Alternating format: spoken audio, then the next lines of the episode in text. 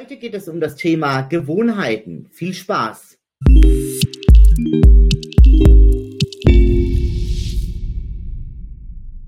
Hallo und herzlich willkommen zu einem weiteren Interview auf meinem Kanal hier.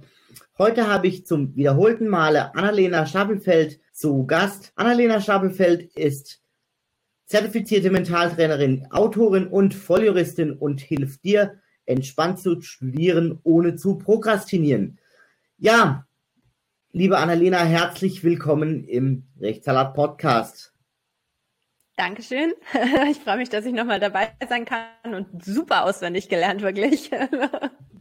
Ja, ich habe schon so viele TikToks von dir gesehen und ähm, das hat sich äh, bei mir tatsächlich eingebrannt. Äh, aber ich muss auch sagen, ich finde deine TikToks, die du da machst, wirklich super.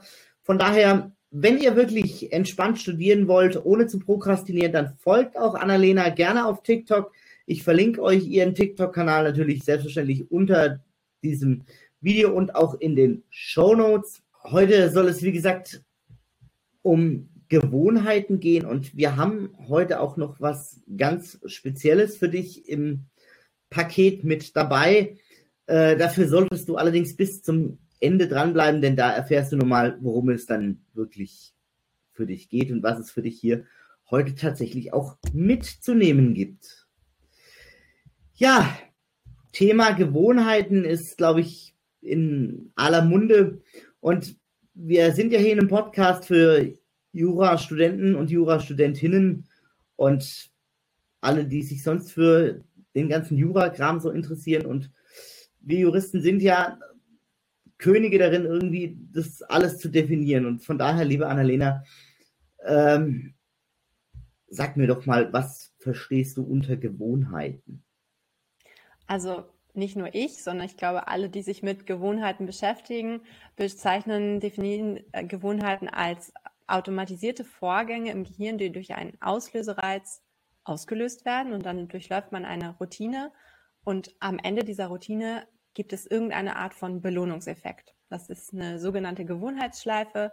Und wenn man die fest etabliert hat, dann hat man eine Gewohnheit. Also je fester dieser Durchgang, Auslösereiz, Routine, Belohnung im Kopf verankert ist, im Gehirn, desto eher hat man eine Gewohnheit etabliert. Und da gibt es auch keine, keine festen Zahlen. Also jeder, der sagt, du musst irgendwie 63 mal XY machen und dann hast du es als Gewohnheit etabliert, der lügt. Ähm, mhm. das, so funktioniert es nicht, sondern es geht einfach daran, danach, wie schnell du es schaffst, dein Gehirn so zu programmieren, umzuprogrammieren im Zweifel, dass du eine Sache, sobald du einen Auslösereiz siehst, auch wirklich durchziehst. Mhm. Und dann hast du eine Gewohnheit. Klasse. Ich glaube, da haben wir eine ganz gute Erklärung bzw. Definition hier gefunden. Ähm, Auslösereiz ist ja wie so, ich sage jetzt mal, kann ich mir vorstellen, wie so ein Lichtschalter, der angeht. So, bumm, Lampe an. Ne?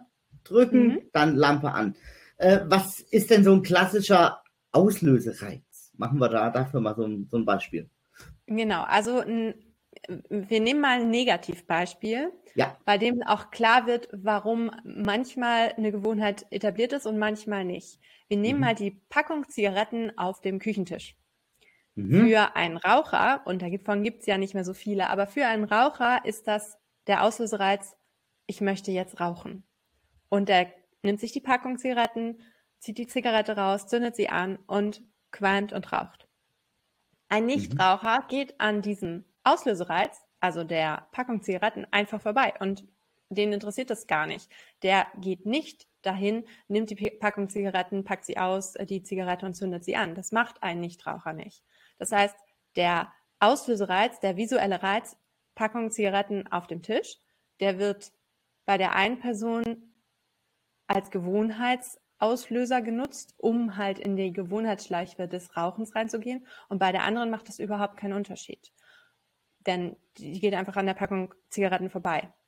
Und der Unterschied dabei liegt darin, dass beim Erblicken des Auslösereizes beim Raucher das Gehirn sofort registriert, warte, ich werde gleich belohnt.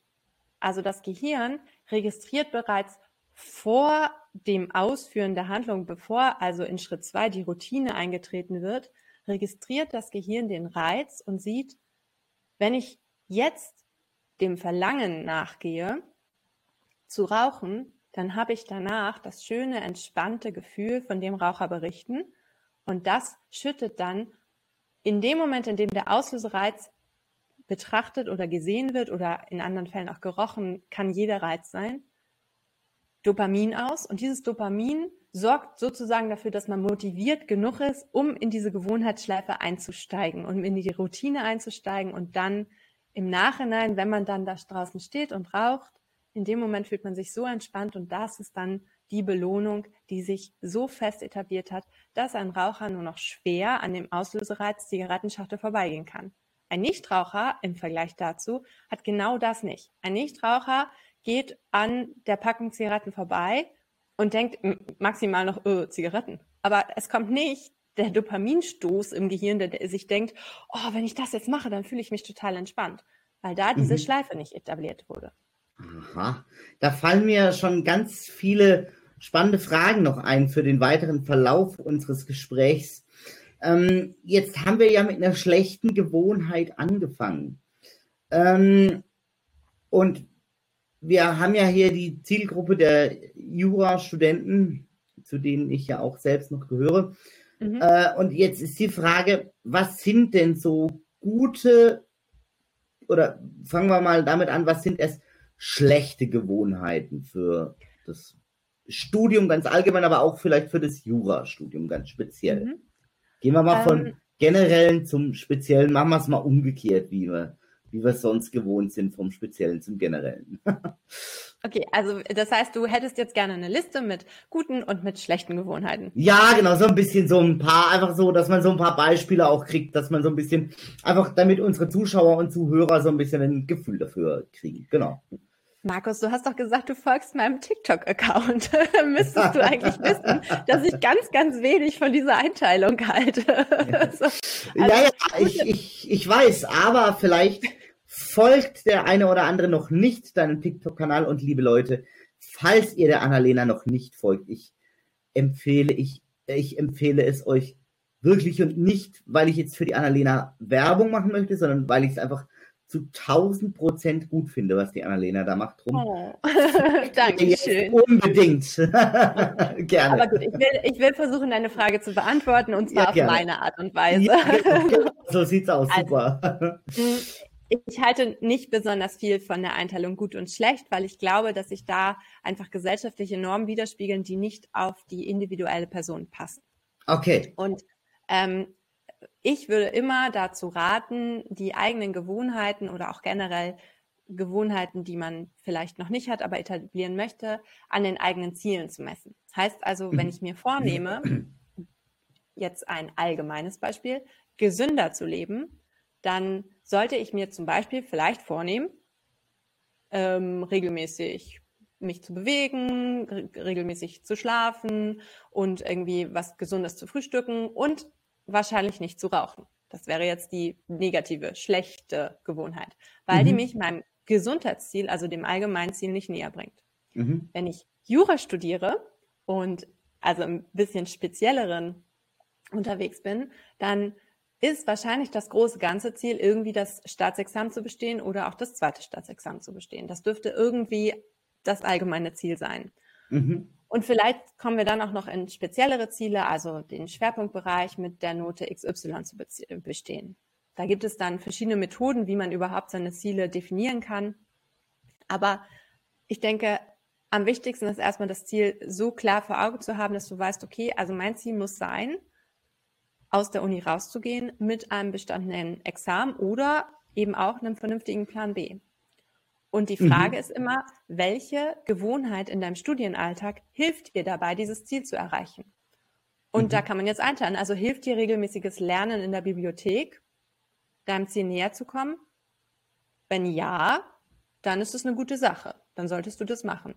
Wenn dir das regelmäßige Lernen in der Bibliothek aber zum Beispiel nicht hilft, weil du dich dem sozialen Druck zu sehr ausgeliefert fühlst, weil du das Gefühl hast, du lernst eigentlich zu Hause entspannt bei ein bisschen Musik im Hintergrund viel besser, dann ist das Lernen der BIP für dich vielleicht nicht so hilfreich. Und daran merkst du schon, dass eigentlich ja generell pauschalisierte Lernen in der BIP als positive Gewohnheit, als gute Gewohnheit eingeordnete, kann eben auch nicht hilfreich sein und wäre dann für irgendeine Person, also namentlich mich, ich habe immer zu Hause gelernt.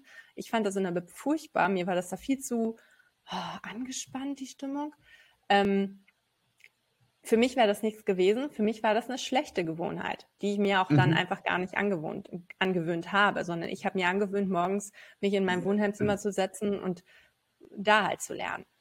Mhm. Und das ist der Punkt. Das ist sehr, sehr individuell. Du kannst nie sagen, das ist eine gute oder eine schlechte Gewohnheit, denn zum Beispiel auch das späte Lernen in der Nacht. Das ist für manche Personen super, weil die Nachteulen sind und für andere, die eher die morgen Frühaufsteher sind, wäre das der Tod, weil die am nächsten Morgen wach sind, da ist halt der Biorhythmus dann und diese haben dann fast nicht geschlafen, weil sie viel zu lange in der Nacht äh, gelernt haben. Mhm.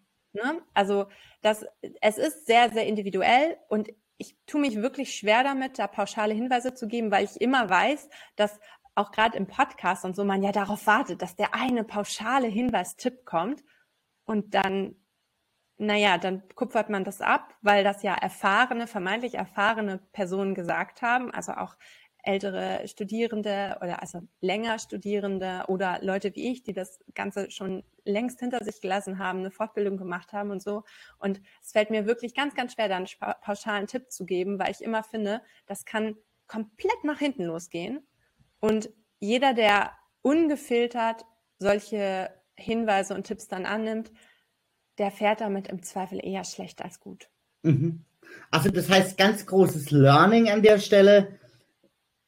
Frag dich nicht, was sind gute oder was sind schlechte Gewohnheiten, sondern zuerst die Frage, was sind meine Ziele und dann, welche Routinen bzw. und Gewohnheiten bringen mich meinem Ziel näher. Und Exakt. daran kann man dann festmachen, was sind für mich gute und was sind schlechte Gewohnheiten. Ja? Genau, genau. Und, und vielleicht ist es dann schlecht zu rauchen, weil man dann vielleicht fünf Pausen zu viel macht, aber vielleicht braucht es auch ein anderer. Wiederum. Genau, Genau. Und dann kommt es eben auch immer auf das Ziel an, an dem man es gerade misst. Also wenn wir jetzt das Ziel Staatsexamen haben und die Frage, hilft dir das Rauchen dabei oder nicht, könnte man vielleicht sogar sagen, es ist neutral. Wobei ich anmerken möchte, dass Kettenraucher bei einer fünfstündigen Klausur schon ein Problem kriegen könnten. Aber das soll ja kein Anti-Rauch-Podcast sein. Aber das ist wirklich, also hm, ich habe mir zum Beispiel, und das ist dann vielleicht doch was, was ich pauschal jedem empfehlen würde, vorm Examen angewöhnt, ähm, fünf Stunden die Probeklausuren mit richtigen Esspausen zu lernen. Also ich habe mir vorher genau überlegt, was möchte ich während meiner Klausuren essen und wann werde ich es essen. Also, ne? Ähm, mhm. Ich sage jetzt extra nicht die Zeiteinteilung, weil das sehr individuell war. Aber das macht schon einen Unterschied, ob du vorher weißt, ich gehe jetzt gleich auf die Toilette und bis dahin habe ich das und das getrunken. Ich weiß, das klingt total nerdig und total abgefahren, aber es hilft unglaublich, weil du dir während deiner echten Examensklausur genau über diese Sachen keine, keine Gedanken mehr machst sondern das läuft dann nebenbei. Und du, du kannst, also wenn du fünf Stunden auf dem Stuhl still sitzen kannst, ohne zu essen, ohne zu trinken und ohne Toilettenpause, Hut ab. Ich, ich glaube, ich kenne niemanden, der das durchgezogen hat. Also einmal aufstehen tun die meisten. Und das ist auch völlig normal, das ist überhaupt nicht schlimm, nur du solltest dir halt vorher mal Gedanken gemacht haben, ob du das mitten in der Begründetheitsprüfung machen möchtest oder vielleicht irgendwo anders. Ja, und ich sag mal, man, hat ja, wenn man solche Gewohnheiten sauber und gut etabliert hat, hat man ja auch viel weniger Energieverlust und kann sich damit auch viel besser auf das, äh, auf das konzentrieren, was man äh, eigentlich zu tun hat, nämlich zum Beispiel gerade die Begründetheitsprüfung schreiben mhm. oder ja, äh, grundsätzlich, äh, was sich die Lösung der Klausur zu verfassen. Ja. Also ich sage mal, ein guter Zeitpunkt ist sicherlich zum Beispiel zwischen Verfassen der Lösungskizze und Schreiben des Gutachtens oder so. Könnte jetzt ein guter Zeitpunkt für jemand sein. Wenn aber jetzt jemand sagt, Mensch, okay, ich muss zuerst irgendwie ins Gutachten einsteigen, dann vielleicht erst dann, wenn du einen Obersatz geschrieben hast oder sonst irgend sowas, ja. ja äh, und genau, von daher, genau. da sieht also, man auch wieder die Individualität, ja, das Ganze. Mhm, mh, genau. Also äh, das ist genau mein Punkt. Du hast auch erst was gesagt, wo ich auch immer, also ich habe es auch immer so gemacht, Lösungsskizze und dann ähm, erst Pause und dann weiter. Aber es geht eben auch anders. Wenn du nämlich schon einen Satz da stehen hast, dann kommst du vielleicht an deinen Platz zurück und hast in dem Moment das Gefühl, ach ja, stimmt, und hier schreibe ich einfach weiter. Und wenn du der Satz noch nicht da stehen hast, dann kommst du an deinen Platz zurück und musst vielleicht erst wieder neu drüber nachdenken. Da ist halt jeder einfach anders gepolt. Der Punkt, den du gerade mit dem ähm, äh, Energiesparen gesagt hast, der ist super wichtig. Also der ist neurobiologisch einfach ganz, ganz, ganz wichtig. Das Gehirn ist ein Energiesparer sondergleichen. Also wir, wir haben ja alle irgendwie Probleme damit, dass wir gerade zurzeit Energie sparen sollen oder wollen, weil die Preise durch die Decke steigen. Unser Gehirn hat damit absolut kein Problem. Das Gehirn geht immer den Weg des geringsten Widerstandes. Es ist fast ein bisschen wie Wasser sucht sich seinen Weg. Also, weißt du, die kleinste Pore und das Wasser findet das. Dein Gehirn findet den kürzesten Weg. Immer. Und der kürzeste mhm. Weg oder der schnellste Weg ist für das Gehirn immer die Verbindung, die synaptische Verbindung, die du schon ganz oft gegangen bist. Und das sind dann im Zweifel halt deine Gewohnheiten. Also wenn du eine Gewohnheit etabliert hast, dann hast du eine Autobahn im Gehirn gebaut. Also wer den ersten Teil von uns gehört hat, hat das, glaube ich, schon mitbekommen, oder? Ich, haben wir da uns nicht letztes Mal schon drüber unterhalten, über die ja, Autobahn doch. im Gehirn? Ja, äh, beziehungsweise dann über die Autobahn im Gehirn haben wir uns noch nicht drüber unterhalten, aber erzähl mir doch mal, was du mit Autobahn im Gehirn meinst. Ja, genau. Okay, also wenn wir uns jetzt vorstellen, unser Gehirn ist erstmal einfach eine grüne Wiese und wir haben, ähm, wir haben gar nichts da, sondern einfach nur grünes Gras. Und mhm. wir gehen das erste Mal darüber und etablieren in dem Moment noch eigentlich gar nichts, sondern ziehen maximal eine Fußspur. Wenn es ein bisschen matschig ist, kommt vielleicht ein paar Fußstapfen rein, aber mehr passiert da nicht. Wenn wir diesen Weg nochmal gehen, dann haben wir irgendwann einen Trampelpfad. Und irgendwann überlegen wir uns, warte mal, diesen Trampelpfad, den gehe ich so oft und ich kriege immer nasse Füße, weil der total ausgelutscht ist mittlerweile. Hm, ich asphaltiere den mal lieber. Naja, und je mehr ich äh, diesen asphaltierten Weg gehe, merke ich, oh Mensch, aber es wäre eigentlich echt cool, wenn das eine ordentliche Teerfläche ist. Und so spielen wir das Spiel weiter, bis es eine Autobahn geworden ist. Und der Vorteil einer Autobahn ist, ist, dass ich das mit schwerem Gerät befahren kann, nämlich mit PKWs und halt schneller von A nach B komme. Das heißt, ich muss nicht mehr den Tram Trampelfahrt, den alten Trailer nehmen, sondern ich kann halt ähm, mit einem äh, Sportwagen im Zweifel über die Autobahn rasen und komme viel, viel schneller von A nach B. Und mhm. genau so ist es im Grunde genommen, wenn du eine Gewohnheit neu etablierst oder wenn du eine Gewohnheit hast. Wenn du die Gewohnheit schon hast, dann hast du schon längst die Autobahn. Dann zischst du von A nach B, also von Auslösereiz zu Belohnung immer wieder durch über die Routine. Wenn du eine neue Gewohnheit etablieren willst, dann hast du das Gegenteil. Du hast ähm, ein Trampelfahrt und den gehst du und du machst das einmal und das reicht lange nicht, damit dein Gehirn sich gemerkt hat, warte, das geht doch super, das mache ich nochmal. Sondern das musst du schon ein paar Mal tun, damit du bei der Autobahn ankommst. Und dein Gehirn ist eher geneigt, eine Autobahn zu bauen, wenn die Belohnung am Ende stimmt. Mhm.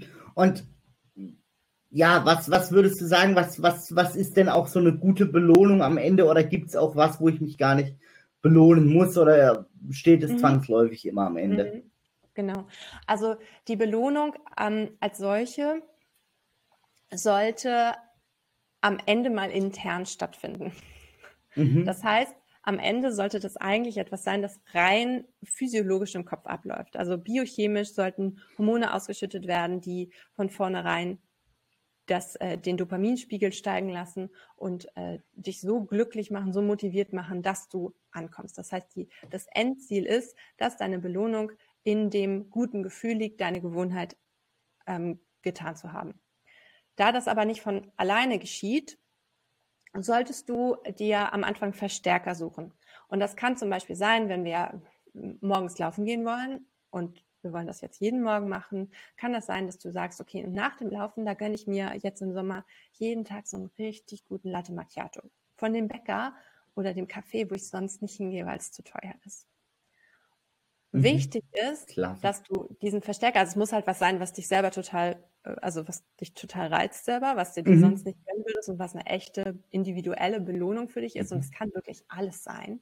Das kann auch sein, dass du dir sagst, okay, danach ähm, gönne ich mir Netflix zu gucken oder ich gehe regelmäßig ins Fitnessstudio und gucke da immer diese eine Sendung, die ich mir sonst nicht erlaube. Also es muss irgendwas sein, was dich selber total reizt und glücklich macht und das ist dann die Belohnung für deine neue Routine, die du etablieren möchtest. Mhm. Also, nur, hm? ähm, wenn ich dich ganz kurz unterbrechen darf, wie man so zu kleinen Kindern sagt man ja immer, Mensch, wenn du jetzt brav was isst, dann kriegst du danach ein Eis oder ein Stück Schokolade oder sowas, ja. Das, da arbeitet man ja auch mit so Verstärker, dass das Kind irgendwie daran gewöhnt, sauber und ordentlich zu essen und dass es überhaupt irgendwie gescheit ist. Ne? Genau, und da hast du gerade das perfekte, die perfekte Überleitung zu dem, was ich als nächstes sagen wollte. Ähm, genau, bei kleinen Kindern macht man das genauso und mittlerweile weiß man aber, dass man das nicht durchziehen darf. Denn in dem Moment, in dem du etwas selber gerne tust aus eigener Motivation heraus, und das tun Kinder ja teilweise auch, also die helfen zum Beispiel auch gerne im Alltag mit eigentlich, also es sind sehr kooperative Wesen, wenn man das mal verstanden hat. Mhm. Ähm, in dem Moment, in dem du das selber machen möchtest, weil du erkannt hast, dass es dir gut tut, solltest du aufhören mit der Belohnung von außen. Denn es wurde in, tatsächlich in Studien nachgewiesen, dass die externe Belohnung, wenn sie immer stattfindet, am Ende dafür sorgt, dass du deine Routine weniger wichtig nimmst. Also es klingt erstmal total widersprüchlich. Ne? Es klingt erstmal so, äh, hä, wie, warte, ich soll mich belohnen und das mache ich auch. Und dann sorgt die Belohnung dafür, dass ich das nicht mehr mache. So, also ich weiß, es, es, es klingt erstmal komplett unlogisch. Ich schicke dir da mal einen Link zu, der ja, das erklärt. Ich wollte sagen, da musst du mir nochmal ein, ein, ein Beispiel dazu geben, weil wenn du sagst, das war auch eine gute Überleitung, erklär mir das doch nochmal so ein bisschen, wie das damit, was oder warum man das dann am Ende nicht tun sollte. Genau. Also ähm, die Studie, die ich meine, das, ich weiß ehrlich gesagt nicht genau, wie die hieß und äh, welche Uni, aber ich schicke dir den Link. Es war eine Studie über ähm, in Amerika an Grundschulen und da haben sie getestet oder es war Vorschulen, also Kinder, die noch nicht noch nicht wirklich was zu tun hatten nach ihrem Tag und die wurden einfach beobachtet bei den Tätigkeiten, die sie so ausgeführt haben, durften machen, was mhm. sie wollten. So und ähm, eine Gruppe also zwei Gruppen, Vergleichsgruppen. Eine Gruppe von Kindern hat ähm, dann irgendwie den ganzen Tag gemalt und hat das halt gemacht. Und die andere Gruppe wurde aufgefordert zu malen und hat danach, wenn sie das Bild fertig gemalt hat, jeweils das Kind, ähm, irgendwie eine Süßigkeit bekommen, irgendeine Form von Belohnung und wurde auch immer, oh, du malst so toll und so. Also immer noch so, so, so ein Kopftätschchen, weißt du, so, so mhm, das ja. ganz toll. Am Ende war das Ergebnis, dass die Kinder, die einfach frei entscheiden konnten, jetzt malen zu wollen oder denen einfach die Stifte hingelegt wurden und die dadurch sozusagen den Auslöserhals hatten und die Gewohnheit des Malens durchführen konnten, dass die mehr Zeit mit ihren Bildern verbracht haben, mit ihrem Hobby, als die Kinder, die in der Vergleichsgruppe waren und die ständig gelobt wurden und die ständig belohnt wurden. Mhm. Und wie, wie finde ich jetzt da, wenn ich, wenn wir das jetzt mal so auf das Studium übertragen, wie finde ich denn für mich da ein Maß und was darf ich tun oder darf ich nicht tun? Also ich sollte dann, wenn ich es richtig verstanden habe, nicht immer hingehen und sagen, naja, okay, ich gönne mir jetzt, nachdem ich laufen war, den Kaffee vom Bäcker, den ich mir sonst nicht gönne. Mhm, genau. Ja? Also, also damit sollte ich, vielleicht kann ich das schon zwei, drei, vier Mal machen, aber ich sollte es wahrscheinlich nicht immer machen. Genau. Also die Idee ist tatsächlich, dass du es am Anfang als Verstärker nutzt, um überhaupt ins Tun zu kommen. Ähm, mhm. Denn das ist ja auch die, die, also diese Folge schließt sich ja an das, die Prokrastinationsfolge an und die Frage, mhm. wie komme ich denn ins Tun? Und die Frage ist, wenn du deine, deine Gewohnheit jetzt etablierst und etablieren möchtest, dann motivierst du dich erstmal selber dadurch, dass du eine externe Belohnung benutzt. Mhm. Und wenn du deine externe Belohnung dann so hast, dass du morgens aufstehst und denkst, oh, wenn ich jetzt laufen gehe, dann kriege ich ein Latte Macchiato. In dem Moment würde ich anfangen zu sagen, okay, und das mal gönne ich mir jetzt jedes zweite Mal. Und dann irgendwann jedes dritte Mal. Und irgendwann lässt du es einfach ausschleichen, weil du dann das, dich so dran gewöhnt hast an den Vorgang, also an den Vorgang des Schuhe anziehens, den Knoten machen, Haustür öffnen, weiterlaufen. Also das sind ja alles kleine, kleine Schritte dahin.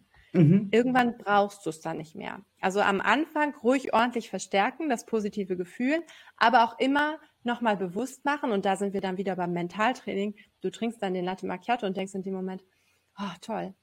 Und das habe ich jetzt nur, weil ich laufen gegangen bin. Und deswegen fühle ich mich gut. Es gibt mir ein gutes Gefühl. Es geht nicht um den Geschmack des Kaffees, sondern es geht um das gute Gefühl des Stolzseins und das ist der Verstärker. Mhm. Und das lässt du dann einfach langsam ausschleichen. Und ich kann dir keine Anzahl sagen dafür, weil das halt einfach sehr, sehr individuell ist. Aber es ist wichtig, dass, also ich meine, gibt auch schlimmere Belohnungen, als jedes Mal nach dem Laufen Kaffee zu trinken. Ne? Also meinetwegen, ja, so, so, ähm, meinetwegen kann, kannst du auch ein Jahr lang jeden Tag einen Kaffee trinken. Irgendwann wird es halt teuer und du brauchst es einfach auch schlicht nicht mehr. Denn irgendwann hat dein Gehirn das schon auch so akzeptiert.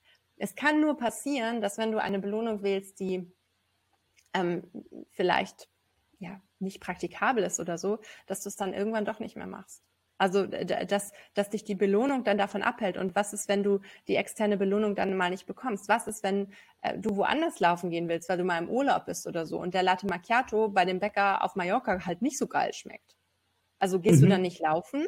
Das, das soll nicht die Idee sein, sondern die Idee soll ja sein, dass du wegen der Tätigkeit als solch, also du sollst die Tätigkeit schätzen lernen und die ausführen, die neue Gewohnheit schätzen lernen und nicht die Belohnung, die extern kommt, sondern du sollst die Glücksgefühle in dir spüren und die Glücksgefühle in dir, die du zum Schluss als Belohnung hast. Das sollte Belohnung genug sein am Ende. Mhm. Und ja, äh, gehen wir da nochmal auf das kleine Kind zurück. Wenn ich sage, Mensch, du äh, sollst jetzt irgendwie gut essen und dann kriegst du danach ein Eis. Das heißt, auch da sollte ich es dann irgendwann reduzieren und sollte ihm vielleicht nur jedes zweite, jedes dritte Mal und irgendwann gar nicht mehr ein Eis geben, sondern das ist einfach äh, irgendwann ja. etabliert, sei jetzt mal, dass, er, dass es gescheit ist. Ne? Genau, und das ist super schwer. das kann ich als eigene Erfahrung sagen, es ist super schwer. Und deswegen, ähm, also gerade bei kleinen Kindern, die, die, die gewöhnen sich sehr schnell an sowas sollte, sollte man wirklich vorsichtig sein. Aber ich meine, die Zielgruppe hier sind ja keine jungen Mütter. Nein, nein. Ähm, sollte man wirklich vorsichtig sein, was man da als Verstärker einsetzt. Also lieber die, den Wunsch nach einem gesunden Essen ähm, durch selber kochen dürfen oder so äh, etablieren, als durch Süßigkeiten nach dem Essen. so, aber ähm, ja, also es ist tatsächlich so, dass das langfristig schaden kann. Also, und dass es dann auch äh, zu so ja, so klassischen äh, störrischen ähm, Handlungen kommen kann, wie wenn ich jetzt kein Eis kriege, weil wir kein Eis haben, dann will ich gar nicht erst was essen. Ne? Und das, ja. also kannst dir wahrscheinlich vorstellen, dass so ein Satz mal fällt und das fällt halt übertragen, auch bei erwachsenen Menschen, nur dass das halt nie so gesagt würde. Aber es ist wirklich dieses, wenn ich das jetzt nicht kriege, warum sollte ich es überhaupt machen? Ja, das, das ist das Problem, ne? Also, mhm. ähm, ja, wie, also da auch so ein bisschen im Jurastudium brauchen wir auch lang, bis Erfolge eintreten, ja, also bis man irgendwie Klausuren besteht, bis irgendwie ja. das, das diverse Themen sitzen. Und gerade da ist es besonders schwierig und vielleicht kann man auch da am Anfang mit Verstärker arbeiten, aber wie du sagst, eher be careful. Ne? Genau, einerseits beim Verstärker bei der Belohnung vorsichtig sein und andererseits ähm, vielleicht nicht unbedingt auf das Ziel Staatsexamen die ganze Zeit schielen, sondern wirklich jedes Semester die Arbeit sich machen, Zwischenziele festzulegen, meinetwegen mhm. auch Halbsemesterziele, jede Woche zu gucken, wie weit bin ich denn auf dem Weg zu meinen Zielen und was kann ich diese Woche dazu tun. Lernpläne bieten sich da zeitmanagement technisch wirklich an, wenn man sie denn so schreibt, dass sie auch sinnvoll sind.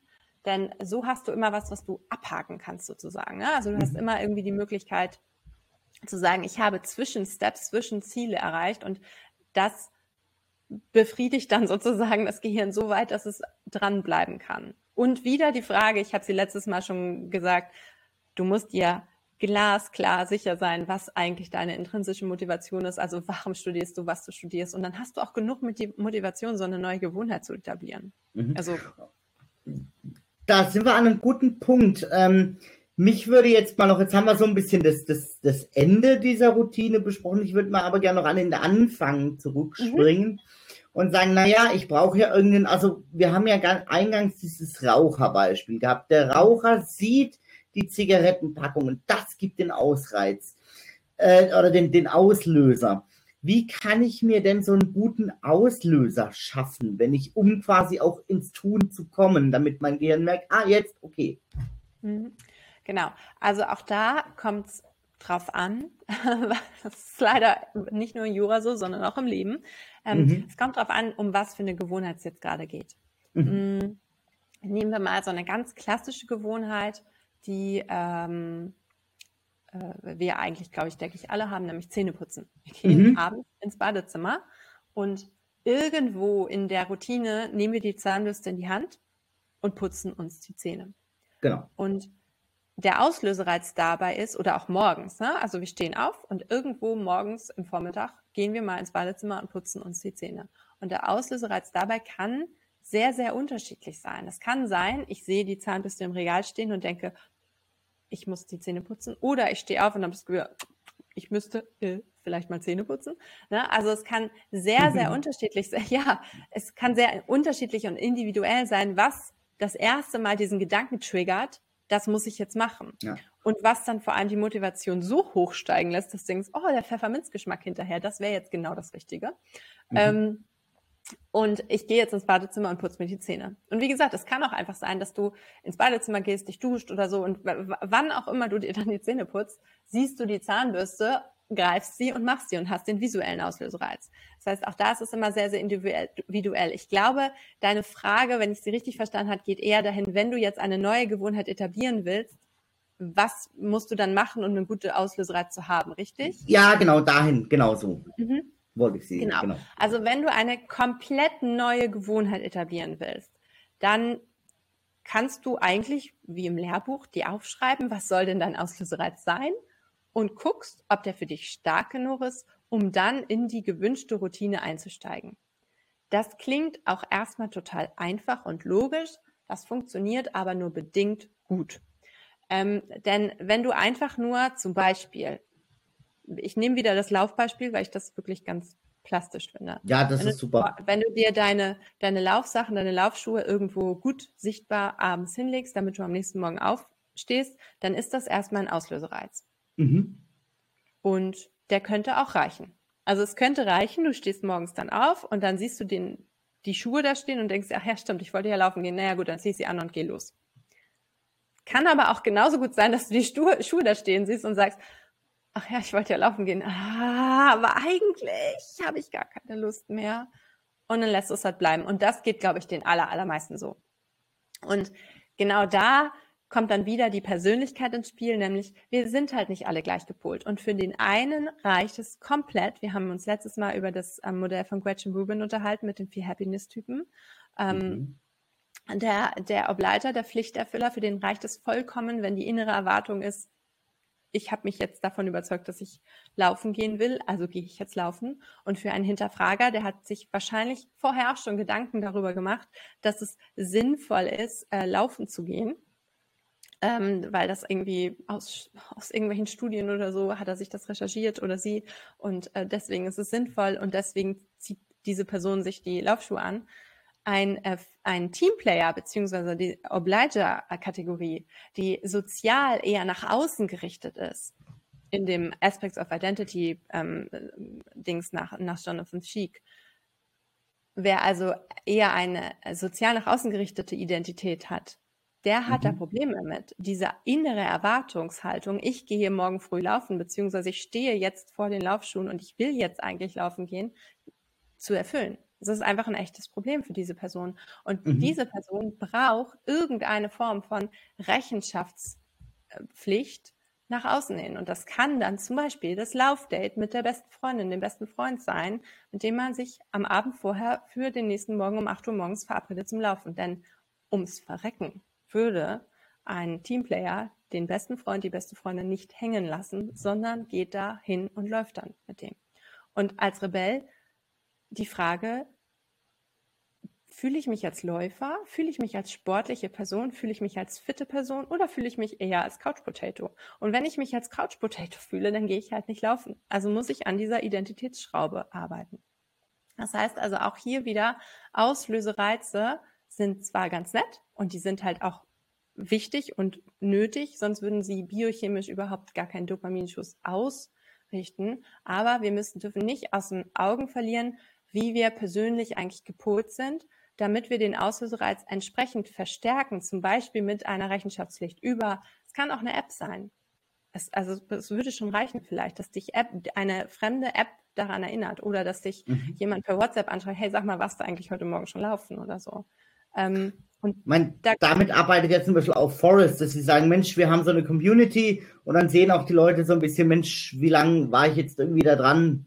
Ne? Und genau, also wie, tatsächlich. Wie groß ist mein Baum geworden, ja? Genau, und äh, fast, fast alle ähm, ich glaube sogar fast alle Sport-Apps oder so bieten genau das an.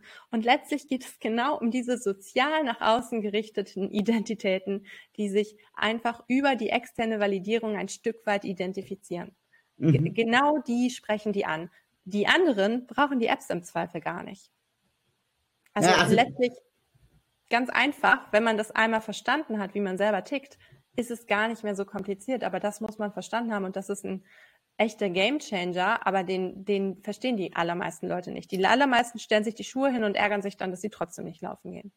Mhm, also ich habe dann Beispiel von mir ganz persönlich, ja, ich habe so eine Apple Watch, ja, und habe diese diese Fitness Plus Geschichte und mhm. teile da immer die die Trainingseinheit mit meinen Schwestern, ja. Und mhm. ist so ungefähr 14 Tage her, da habe ich gesehen, irgendwie meine Schwestern hatten schon diesen Trainingsring voll. Und ich habe dann gesehen, ah, ich habe mich noch ein bisschen zu wenig bewegt. Dann war es auch, okay, komm, jetzt gehst du doch noch eine halbe Stunde auf den Crosstrainer. Deine Schwestern haben heute schon beide ihren Trainingsring voll. Jetzt lässt du dir das auch nicht nehmen, sondern machst den noch voll. Weil ja. dann siehst du ihn und dann kriegen meine Schwestern auch so eine Push-Benachrichtigung. Ah, der Markus hat jetzt äh, sein Trainingsring voll. Ne? Hm. Genau, und das ist tatsächlich, das ist genau das, was ich meine. Dein Auslösereiz war deine Apple Watch, auf der der Trainingsring deiner Schwestern angezeigt wurde. Und du so, warte, aber ich will auch dazugehören und ich, ich, genau. ich will ja nicht, nicht der Loser in der Runde sein. Und eigentlich weiß ich auch, dass es mir besser geht, wenn ich das gemacht habe, weil ich dann stolz auf mich bin. Das ist deine interne Belohnung. Denn du hast gerade nicht gesagt, dass du danach einen besonders tollen Latte Macchiato getrunken hast. Und die interne Belohnung, da hat so viel Dopamin im Vorhinein, als du den Auslösereiz gesehen hast, ausgeschüttet, dass du es gemacht hast. Absolut. Ja. Ähm, also das ist ein super Beispiel. Ja, das, also das, das funktioniert super und es funktioniert auch immer wieder. genau. Wenn ich jetzt so schlechte Gewohnheiten habe, in Anführungszeichen, wir haben ja vorhin festgestellt, es ist irgendwie individuell, ja.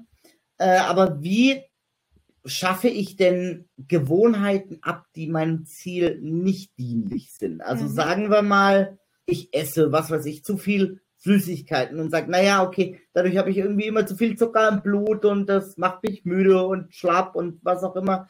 Und dann mhm. denke ich, ah, irgendwie muss ich davon weg. Und wie kriege ich denn so eine schlechte Gewohnheit weg? Mhm.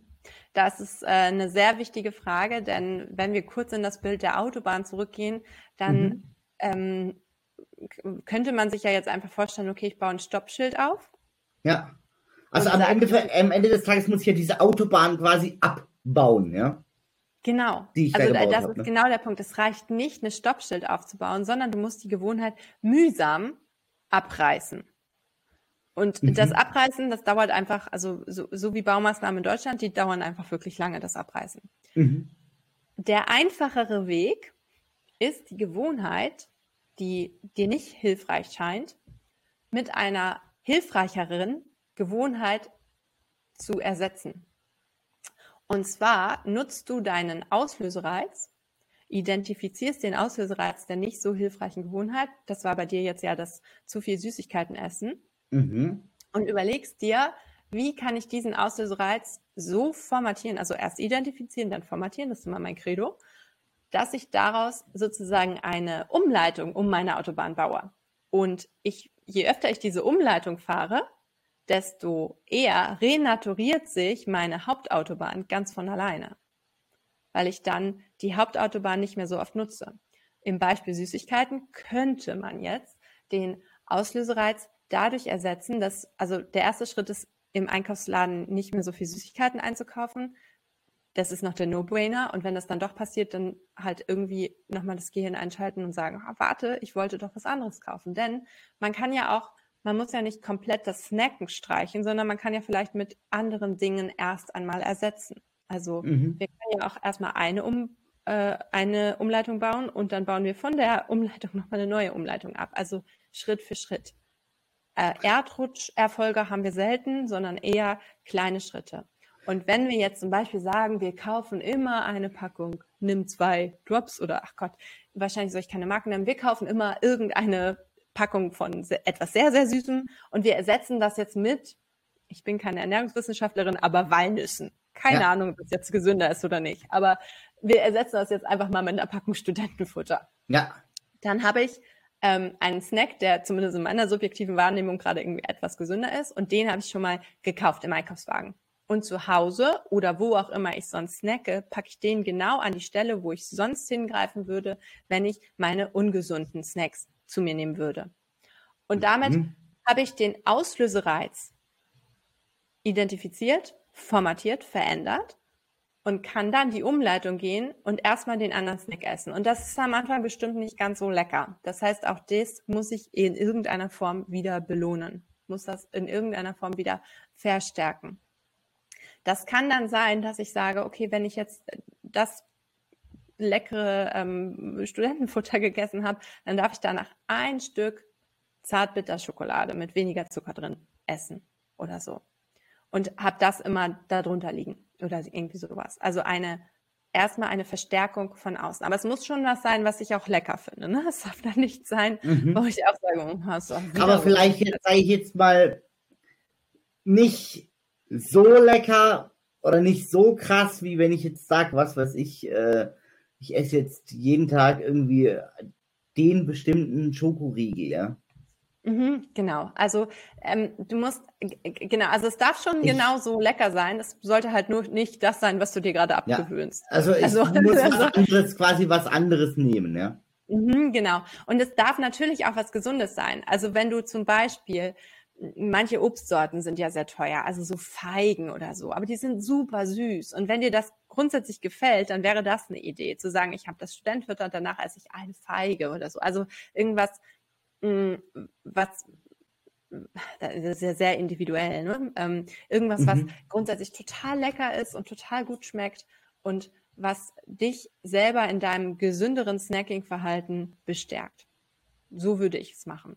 Und mhm. die Grundidee dabei ist jetzt einfach, und Snacken ist tatsächlich ein schwieriges Beispiel, weil ich da auf so ganz, ganz dünnem Eis bin, ernährungswissenschaftlich. Aber die Grundidee mental betrachtet ist, du stellst nicht einfach ein Stoppschild auf vor deine Autobahn, sondern du baust ein Umleitungsschild ein, indem du den Auslösereiz änderst, formatierst und dann fährst du eben ein paar Mal die Umleitung und versuchst die irgendwie mit einer angenehmen Erfahrung zu verknüpfen über die du dir natürlich vorher einmal Gedanken gemacht haben musst. Aber das ist ja der, der Punkt an einer Gewohnheitsänderung oder einer, einem gewünschten Streichen einer nicht so hilfreichen Gewohnheit, dass du dir vorher Gedanken darüber machst. Und in dem Moment, in dem du das machst, baust du die Umleitung irgendwann automatisch zur Autobahn aus und die ursprüngliche Autobahn, also die Süßigkeiten, die du den ganzen Tag gegessen hast, die renaturiert sich automatisch selbst. Und du musst eben mhm. dann nicht mit der Abrissbirne kommen und alles einreißen, was halt wahnsinnig anstrengend ist und dauert. Also das wäre wirklich das Stoppschild aufstellen und erwarten, dass dein, dass der D-Zug da nicht einfach drüber rast. Sehr, sehr, sehr, sehr spannend. Ich glaube, ganz, ganz viel ähm, Input und äh, guten, hilfreichen Input, den wir da bisher bekommen haben. Ähm, jetzt sagst du ja ganz oft, ähm, so Zeitmanagement und Gewohnheiten etablieren gehen ganz ähm, eng miteinander ähm, einher. Und du hast ja dazu auch einen Minikurs ähm, kürzlich gelauncht. Und ähm, ja, den bekommt ihr natürlich hier unter dieser Folge auch verlinkt. Und mit dem Code Rechtssalat10 erhaltet ihr 10% Rabatt beim Kauf auf diesen Kurs. Äh, vielleicht magst du dazu noch ganz kurz zum, zum Inhalt einfach kurz ein paar Worte verlieren, dass du die Zuschauer und Zuhörer ein bisschen wissen, was sie erwartet. Ja, gerne. Also mein Kurs ähm, Zeitmanagement und Gewohnheitsetablierung, der heißt Gewinne Gehirnkapazität. Dabei geht es darum, dass du mehr Kapazitäten für die schönen Dinge im Studium hast. Gerade jetzt im Sommersemester, finde ich, kann man ja so viele tolle Sachen machen. Aber man kann halt nur an den See fahren und ähm, die Sonne genießen im Sommer, wenn man auch das Gefühl hat, zeitgleich entspannen zu können und zu dürfen. Und mhm. meistens, wenn wir prokrastinieren, tun wir genau das nicht. Dann entspannen wir nie richtig, sondern wir haben immer im Hinterkopf diese Stimme, die sagt, du hättest jetzt eigentlich am Schreibtisch sitzen sollen und lernen. Und mhm. wenn man gutes Zeitmanagement kombiniert mit Gewohnheiten beherrscht, dann hat man dieses Problem meiner Meinung nach nicht. Und gutes Zeitmanagement ist meiner Meinung nach auch wesentlich mehr als einfach nur im Kalender alle Termine einzutragen und irgendwie feste Zeitblöcke einzutragen und vielleicht noch ähnliche Aufgaben zusammenzufassen. Das ist so dieses klassische Social Media ähm, Mythos-Ding, äh, Calendar Blocking und Calendar Batching und du hast, äh, du gewinnst irgendwie den Tag für dich. Halte ich ehrlich gesagt nicht für besonders hilfreich, denn auch da kommt es wieder auf die Persönlichkeit an, kommt es wieder darauf an, ob du überhaupt deinen Kalender benutzen möchtest als deinen Assistenten oder nicht. Leichter geht es, wenn du zusätzlich zu unterschiedlichsten Zeitmanagement-Tools, die ich dir vorstelle in meinem Kurs, deine Standardaufgaben, nämlich vor allem das Lernen als Gewohnheit etablierst. Und in meinem Kurs erkläre ich dann nochmal ganz genau, ganz kleinschrittig, wie du mit deiner Persönlichkeitsstruktur Gewohnheiten etablierst. Und wir gucken vor allem auch, welche Ziele du denn überhaupt verfolgen möchtest. Und bei der Zielfindung gucken wir dann, welche Gewohnheiten schon vorhanden sind und wie du diese Gewohnheiten dann ändern kannst. Und dafür habe ich auch Markus zur Verfügung gestellt. Ich denke, er Du wirst das irgendwie regeln, oder Markus? Das ja, ja, ich äh, stelle euch das zur Verfügung und ähm, ihr könnt da euch eine, so ein PDF wird es sein, was ihr euch einfach kostenlos downloaden könnt. Genau. Genau, also das ist ein, ein Teil aus dem Original-Workbook, das zu meinem Kurs dazugehört. Und ähm, das sind einfach es sind einfach zwei Seiten. Das eine ist ein Gewohnheitsblatt, da kann man ankreuzen und ein Gefühl dafür bekommen. Also wenn dich das jetzt interessiert, dann ladet es wirklich mal kostenfrei runter. Ähm, da bekommst du ein Gefühl dafür, was für Gewohnheiten du eigentlich überhaupt jeden Tag hast. Und es fängt mit dem Zähneputzen an und das kann der Spaziergang zur Bib sein, jeden Tag. Und die Idee dieses Gewohnheitsblattes ist, dass du eine Anregung bekommst, welche Gewohnheiten du überhaupt so hast und dass du die einmal alle aufschreibst. Und dann kommt als nächstes die Gewohnheitsübersicht und da sortierst du dann ein, gemessen an deinen individuellen Zielen, über die du dir vorher vielleicht ein, zwei Gedanken gemacht hast, gemessen an deinen individuellen Zielen, ob dir deine einzelnen Gewohnheiten helfen, dieses Ziel zu erreichen oder ob sie neutral sind oder ob sie dir nicht helfen. Und das in der untersten Kategorie, in der roten Kategorie auf diesem, dieser Gewohnheitsübersicht in dem Download, das sind die Dinge, die es anzugreifen gilt. Und da solltest du dann tatsächlich versuchen, Umleitungsschilder aufzubauen, statt immer weiter deine Autobahn zu benutzen. Und dabei möchte ich dir eben mit diesem Minikurs helfen, den ich für 24,90 Euro zurzeit anbiete. Und mit dem Code von Markus, den Rechtssalat 10, wirst du 10% Rabatt da zurzeit drauf. Super. Liebe Annalena, ich glaube, wir haben jetzt hier super viele spannende Themen nochmal aufgegriffen und auch, ja, äh, ich muss sagen, ich habe selbst wieder heute wahnsinnig viel gelernt, auch zum Thema, wie, äh, ja, merze ich so schlechte Gewohnheiten aus. Stichwort Umleitungen bauen finde ich höchst interessant und super, super wichtig. Ähm, denn auch, ja, ich glaube, jeder von uns und auch ich selbst stelle immer wieder fest, ha, das ist jetzt vielleicht doch nicht ganz so dienlich. Ja? Ähm, und ich glaube, da kann man nie genügend an sich selber arbeiten. Und von daher, liebe Annalena, ich danke dir ganz, ganz herzlich, nicht nur für das zur Verfügung stellen der Materialien, die ganzen Infos, sondern auch einfach für deine Zeit und für die Beantwortung meiner Fragen. Und sage vielen, vielen, vielen Dank. Sehr gerne. Sehr und, gerne. Vielen äh, Dank, dass ich da sein durfte. Ja, gerne wieder und ich hoffe, es war nicht die letzte Folge. Wir haben ja auch schon noch eine weitere Folge im, äh, im, in der Planung und da dürft ihr ganz gespannt sein. Und äh, ja, bei euch allen bedanke ich mich fürs Zuschauen und fürs Zuhören.